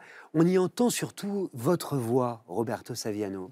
Cette voix qui porte, cette voix qui nous invite à penser euh, par nous-mêmes, à nous méfier des pièges euh, des pensées toutes faites, à nous émanciper, cette voix qui n'a pas peur de parler plus fort que ceux qui voudraient la faire taire, cette voix qui ose le cri. Et je me suis demandé, Roberto Saviano, crier aujourd'hui, est-ce que c'est la seule façon de se faire entendre, au fond? In qualche modo mi sono detto. En quelque sorte, je, euh, je, me suis dit ces invitations eh, constantes à la prudence, euh, ce raisonnement euh, qu'il faut toujours être calme pour pas être assimilé au populisme, pour pas être, si vous voulez, aussi mélangé avec tout ce qui relève de la haine sur les réseaux sociaux. Avec toutes ces idées-là, ben, finalement, on en vient à être euh, fragile dans, la défense, dans la manière de défendre le droit, le droit à résister, la possibilité de défendre ce qui relève de la justice. On se sent toujours accusé euh, parce que lorsque l'on est cruel, on, devient crédible. En revanche, si on est en faveur de la solidarité, euh, il y a une méfiance qui apparaît tout de suite. Euh, si quelqu'un nous fait du bien, tout de suite, on se méfie. Et pourquoi? On se dit, mais qu'est-ce que ça cache? En revanche, quand on nous fait du mal, quand on nous insulte, là, on se dit, bah voilà, quelqu'un d'authentique. Évidemment, ça doit vous passionner, euh, Richard Malka. Vous, dont le texte, je le rappelle, est une plaidoirie, c'est-à-dire qu'il se dit, il se porte, et à certains endroits, sans doute, se crie-t-il même. Oui, oui, euh, le cri est absolument, euh, c'est nécessaire, c'est un moyen d'expression. Alors, on ne peut pas toujours rester euh, sur la tonalité du cri, il faut passer parfois par la douceur aussi. mais, mais moi, je partage quasiment tous les cris du livre de M. Saviano, que ce soit le cri pour la liberté d'expression, évidemment, mais aussi le cri pour le respect de la vie privée, parce qu'aujourd'hui, c'est une arme beaucoup plus efficace pour faire taire des journalistes, pour disqualifier des hommes politiques. Euh, je partage son cri euh, sur la, nécessité de protéger euh, la littérature, la poésie, mais aussi les dessinateurs de la censure. et tout ça est, dans votre livre. Et moi, j'ai pris ce livre comme une ode à, la liberté de critique et surtout à la liberté de conscience et à l'esprit critique. C'est ça que vous défendez. Alors après, on peut être d'accord, pas d'accord sur certains des aspects, peu importe. Mais c'est une ode à l'esprit critique. j'ai envie qu'on les entende, ces cris. Moi, Roberto Saviano, dans votre langue, en italien, euh, si vous le voulez bien. Je vais me substituer à votre interprète pour les traduire, certains de ces cris euh, que j'ai tirés euh, de votre livre, si vous le voulez bien. Gridalo quando ti costringono alla banalità della semplificazione. Crie-le quand on te force à la banalité de la simplification. Gridalo che non sono mai state solo parole. Crie que les mots ne sont jamais seulement des mots. Gridalo che la parola resiste al fuoco. Crie-le, la parole résiste aux flammes. Gridalo quando usano tecnicismi eruditi per coprire la luminosità del vero. Crie-le quand on se sert d'astuces sophistiquées pour éteindre la lumière de la vérité. Gridalo quando coprono di fango gli uomini di buona volontà, quando deridono gli eroi. Crie-le quand on couvre de boue les hommes de bonne volonté et qu'on se moque des héros. Gridalo quando uccidono i poeti. Crie-le quand on assassine les poètes. Évidemment, cette urgence de crier quand on assassine les poètes, en l'occurrence, il apparaît dans un chapitre que vous consacrez à Émile Zola, ce qui est intéressant. Émile Zola, qui avait pris la défense, on le sait tous, le 13 janvier 1898, du capitaine Alfred Dreyfus, dans une lettre euh, au président de la République intitulée J'accuse et publiée dans l'Aurore. Quelle source d'inspiration est-ce qu'il est pour vous, Roberto Saviano, Émile Zola? Ah, continue. Une source d'inspiration continue, c'est comme un ami, un vrai ami. Il a tout perdu au nom de son opposition. Il a perdu la sérénité, eh, l'argent, la, patrie. Il a dû partir en Angleterre. Mm, il a tout perdu pour défendre un innocent. Euh, pour lequel il n'avait pas de, de, de, de sympathie particulière, il ne partageait pas forcément les idées de Dreyfus, il ne l'appréciait pas forcément au plan humain, mais c'était un innocent persécuté. Et avant Zola, les écrivains ne prenaient pas position. Euh, ils étaient là pour divertir. Lui, il met son corps dans l'action. Il va parler à ses lecteurs en disant écoutez, écoutez, prêtez attention. Et bien souvent, euh, j'ai lu euh, les lettres qu'il a écrites lorsqu'il était en Angleterre, où il disait Je ne veux qu'une chose, qu'on me laisse tranquille et être en paix. Il ne voulait pas devenir un, symbole. Et le, procès qu'il va vivre, c'est quelque chose de terrible. On oublie souvent le prix qu'il a payé. Et vous en faites un poète, ce qui est quand même intéressant. Et des poètes, il y en a hein, dans ce livre, il y en a plusieurs. Et moi, je me suis arrêté en l'occurrence sur la poétesse russe Anna Akhmatova. dont il faut rappeler quand même que c'était la poétesse russe la plus célèbre, hein, jusqu'à la répression stalinienne, la répression qu'on a appelée la répression culturelle. Et Anna Akhmatova, à ce moment-là, fait un choix extraordinaire. Elle choisit d'arrêter d'écrire. Et son silence, vous l'écrivez, est aussi un acte de résistance, Roberto Saviano. C'est une page incroyable vous dites, mais certains silences sont particulièrement bruyants. Son silence criait. Dans les mots d'Akhmatova, dans les mots qu'Akhmatova n'écrivait pas, on percevait l'écho de ce qui ne pouvait être dit, comme lorsqu'on écoute de la musique et que les notes non jouées y sont tout de même. Il n'y a pas d'absence, mais une double présence. Si, l'Akhmatova Faceva bah così paura al regime. Euh, Anna Akhmatova faisait tellement peur au régime. Le sue poesie venivano que ces, ces poésies, on, on, se les racontait, e euh, on les apprenait par cœur, parce que les livres, ces livres ont été interdits pendant des décennies. Les gens se récitaient ces vers. Le secrétaire du Parti communiste de l'Union soviétique, à l'occasion d'une conférence, Zadov, donc, dit euh, c'est à la fois une bonne sœur et une putain, cette Anna Akhmatova, comme si c'était le pire euh, de ce que pouvait être une femme. Et c'était le moyen qu'il avait trouvé de la traîner dans la boue.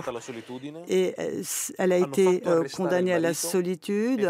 Ils ont fait arrêter son mari. Ils ont fait arrêter son fils également. Le régime. Et un jour, donc un jour, elle, faisait, elle faisait la queue. Dans, on faisait la queue pour aller voir euh, les, les, gens en prison et les femmes amenaient des paquets vides et elle voyait si le garde venait prendre le paquet, ça voulait dire que les gens étaient encore vivants. Et s'ils ne venaient pas prendre le paquet, c'est que les gens étaient morts et qu'on les avait tués. Et donc, elle est là.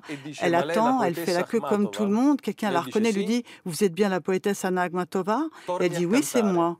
Et puis elle dit recommence à chanter, recommence à faire de la poésie, euh, parce que ça, c'est notre résistance. Vous savez, ce qui est émouvant quand on vous entend, Roberto Saveno, c'est qu'on se rend compte à quel point la poésie compte pour vous, l'écriture, la littérature compte pour vous. Vous écrivez même que quand vous étiez adolescent, c'était une manie pour vous, l'écriture, l'écriture de lettres. À qui est-ce que vous écriviez, je me suis demandé? Quand ah, Quand j'étais gamin, quand j'étais jeune, moi j'écrivais à des écrivains à des critiques. Pour moi, c'était un, un, moyen d'exprimer les choses, de dire euh, je veux vivre au-delà de ma situation personnelle. Hein. J'ai grandi euh, dans un contexte euh, où on avait 400 morts par an. Il y avait une guerre, nous vivions une guerre. Je me rappelle que le sud de, de l'Italie a, a, été le théâtre de guerre entre la mafia. Ça fait plus de morts que l'IRA en Irlande, ou l'était en Espagne, le terrorisme allemand ou le terrorisme en France. Et pourtant, euh, ce drame-là n'a pas fait l'objet d'une telle attention. Alors moi, j'écrivais à ce moment-là précisément pour attirer l'attention sur, sur mon, mon territoire et aussi pour moi me projeter au-delà de cela. Vous étiez quel genre d'adolescent vous, vous étiez euh, le genre d'adolescent à écouter les conseils des grands, des adultes? Parce que votre livre, c'est ça quand même. Oui, euh, j'étais un peu le nerd, le meilleur de la classe, un peu euh, obsédé par, par la lecture, mais aussi par le désir d'agir, eh, une volonté d'action. J'ai pensé euh, entrer dans la Légion étrangère. À un moment, je voulais être reporter en Afrique. Mm, plein d'idées. Enfin, J'avais ces espèces de poussées romantiques. Euh, parce qu'en l'occurrence, c'est aux adolescents hein, que vous écrivez. C'est à la jeunesse, Roberto Saviano, en lui racontant des histoires qui seront pour elle comme des boucliers ou des munitions, en leur apportant une carte euh, pour trouver aussi un chemin.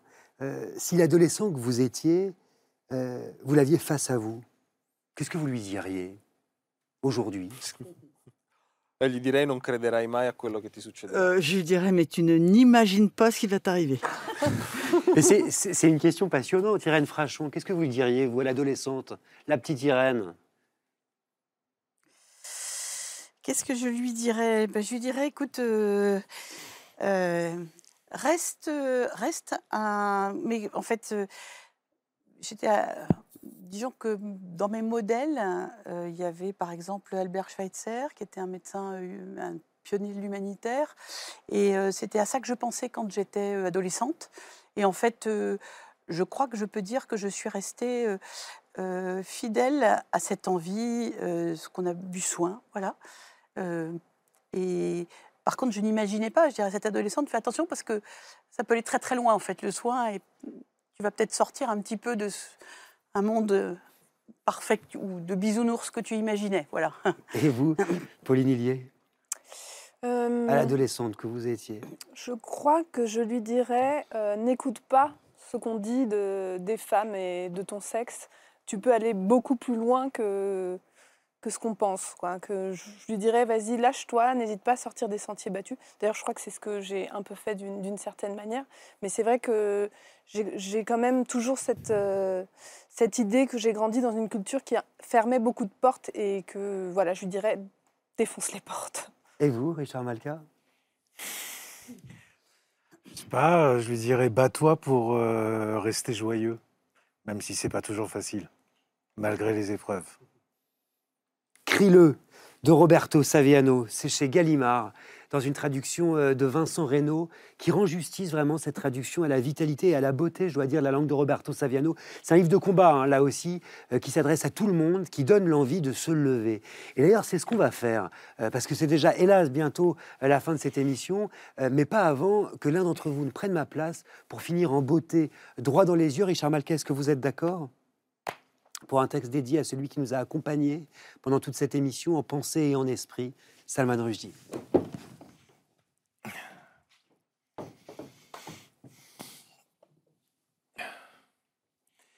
Hier, mardi 7 février 2023, en Amérique, un livre a été publié. Pas n'importe lequel, un livre réaliste et magique, une épopée historique, un conte.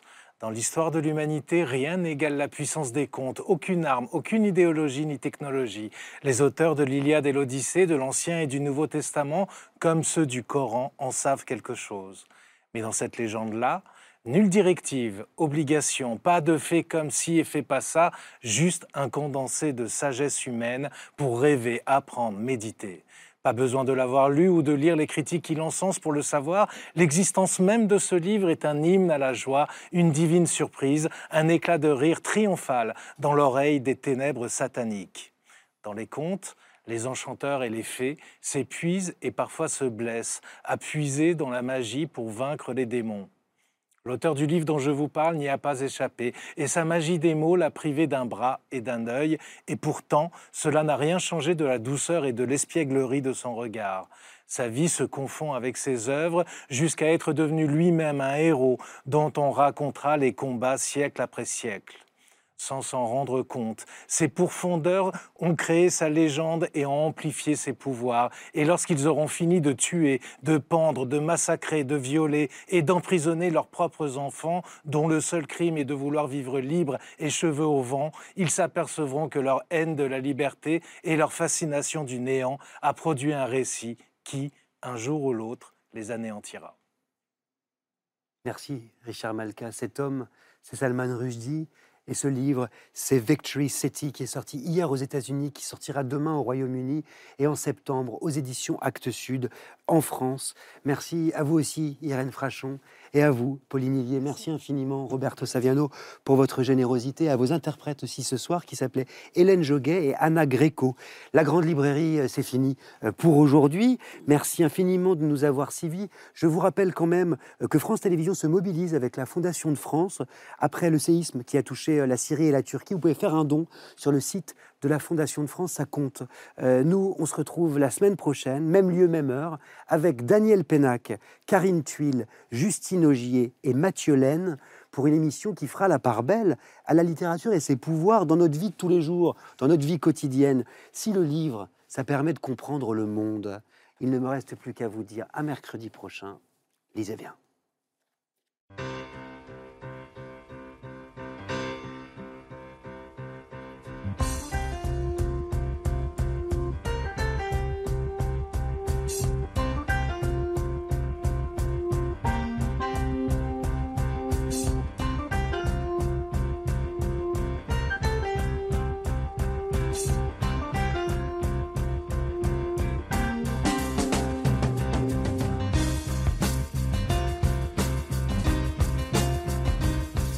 C'était La Grande Librairie, un podcast de France Télévisions. Si ça vous a plu, n'hésitez pas à vous abonner pour ne rien louper. Vous pouvez aussi retrouver les replays des émissions en vidéo sur France.tv.